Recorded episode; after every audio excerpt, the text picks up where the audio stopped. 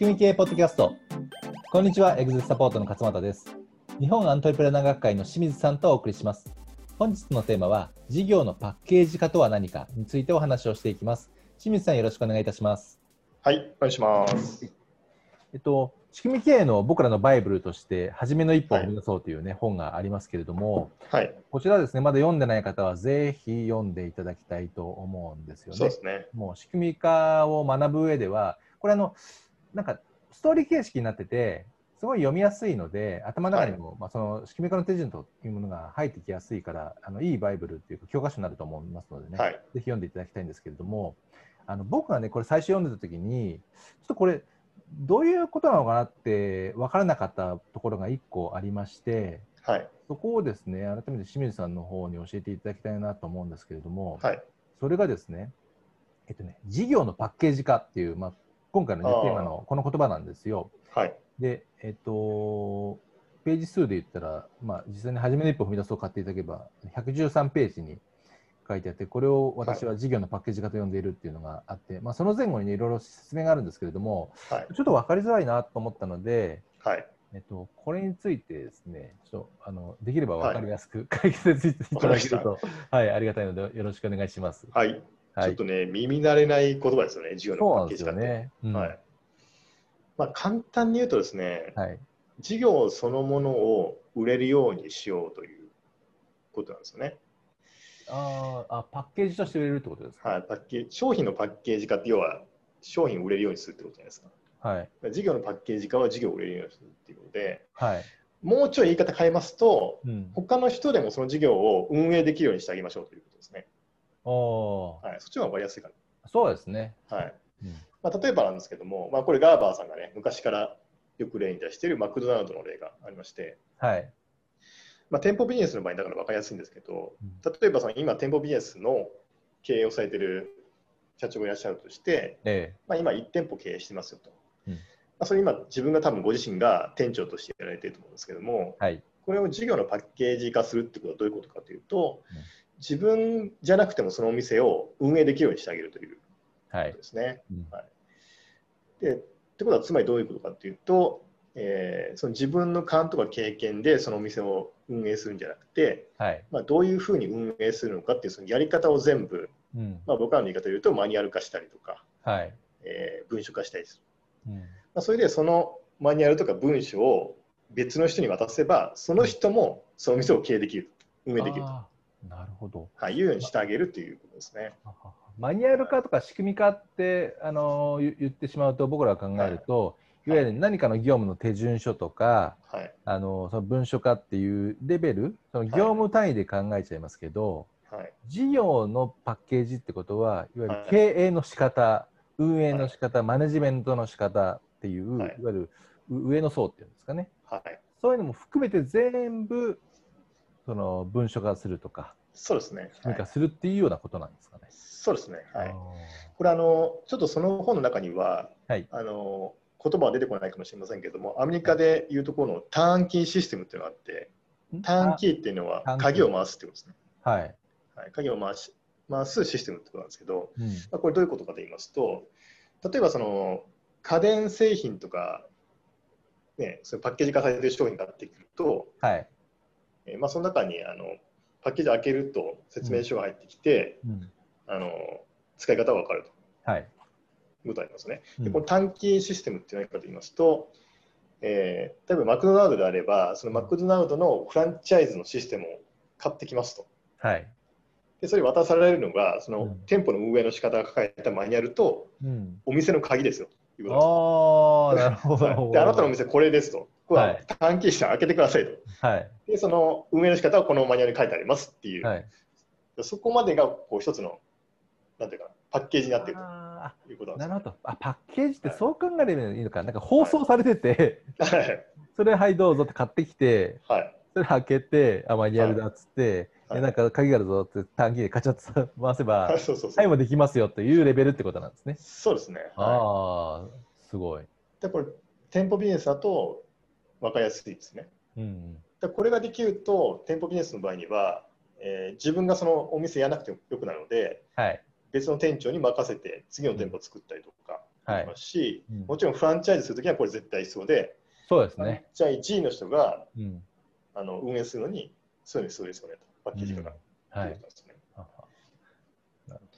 で、僕らみたいなその店舗ビジネスじゃなくて、サービス業やってる場合にも同じように当てはまるんですけども、ええ、僕らの場合にも今これやってるのが、要はコーチングビジネスをパッケージング化してるっていう、うん、そうですね。ええ、ことになるんですね。はい。うん。まあ、最初僕がやったやつをマニュアル化したりとか、はい。えー、して今勝間さんがねさらにそれ改善していただいてて、えー、でそれ今度別の人でもあのコーチとして活躍できるようなパッケージにしたと、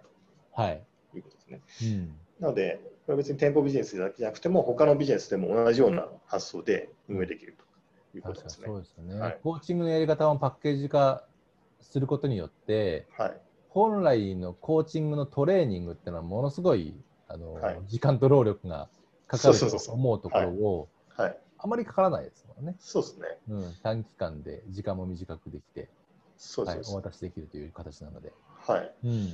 これ私自身も要するにガーバーさんの教えを学ぶのに、はい、すでにパッケージされていたから早かったんですよ学びがやっぱり。うん、これは経営コンサルタントとかコーチとして、はい、今持っている知識を学ぶ普通に学んでたら多分何十年とかかってると思うんですよ、はい、そうですよね、はい、ただ僕もその向こうでパッケージ化されたやつを最初、まあ、買って教えてもらったんで、はい。うん、それも圧倒的に経験とかが短縮されたんですよね。学ぶ時間が、はいうん、そういう意味でこの恩恵を僕も受けてるということですね。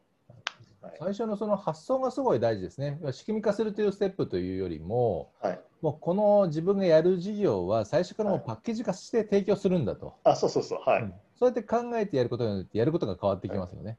そうですね。自分がこれ1回やったことは2度やらないように、はい、いかにそのデリバリーというその納品とかサポートするプロセスをこうパッケージ化できるのかってこう考えながらやるやる形になると思いますので。そうですね。はい。実はこれ、あの私、ガーバーさんと出会う前、要は今のビジネスやる前に、はい、あの日本のとあるコンサルタントの人が、ええまあ、コンサルというか事業家の人がですね、はい、その人のオーディオを聞いてまして、そしたら、うん、今やってるこの事業、作ろうとして事業がありまして、はい、それをあの自分でうまくできたら、他の人に売ろうと思ってるんですよっていうふうに言ってたんですよね。で当時、私、そんな発想なかったんで、あすごいこと考える人だなと思ってたんですよ。はいでもよく考えたら原点はこのガーバーの本に書いてあったっていう。あそうですね。そうこれかと思って、うんはい、なんかそういうこともありましたね。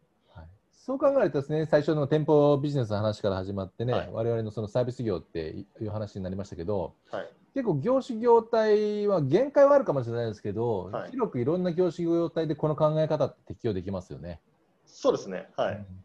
その外部にパッケージ化として提供するっていうのもそうですけど、はい、内部的なそのスキルの継承も含めて、はい、常にこうパッケージ化っていうことを意識して、ね。うん。はい、やっていくと。次の人にこう渡すっていう意味合いで考えていくと。あそうですよね、次は、そうですね、広い意味で。はい。うん、いいですね。で、このパッケージ化するのに結構大事なお話がありまして、はい。あの、まあ、これ常に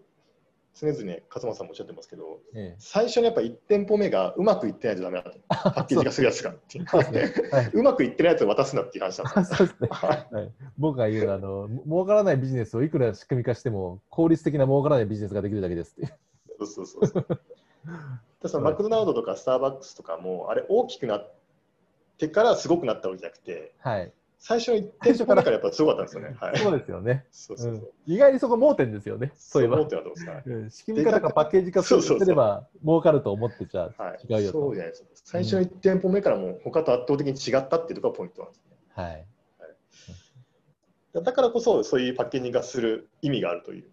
ことですかね。はい。なるほど。あのガーバーのね、その商売サイクルの中でも、はい、改善数値化、標準化、はい、マニュアル化と。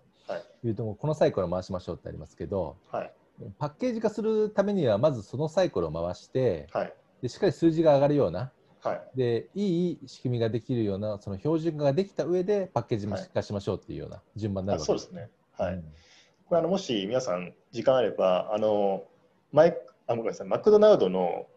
まあ、実質的な創業者のレイク・ロックさんを描いた「ファウンダー」っていう映画があるんですけど、はい、あれでですね、レイク・オックさんがその1店舗目を作るために、うん、なんかね、その創業メンバー集めて、公園でお店のなんかマップを書いて、シミュレーションしてるところがあるんですよ、シーンが。下に書いて、はい、はい。あれぜひ見てほしいんですけど、要はあれで、彼はどうすればこの1店舗がうまくいくかっていうのを徹底的にシミュレーションしたんですよ、ね。なるほど、あのシーンはそういうことだったんですね、あの日、あのシーンすごい深いんですよね。あ深い。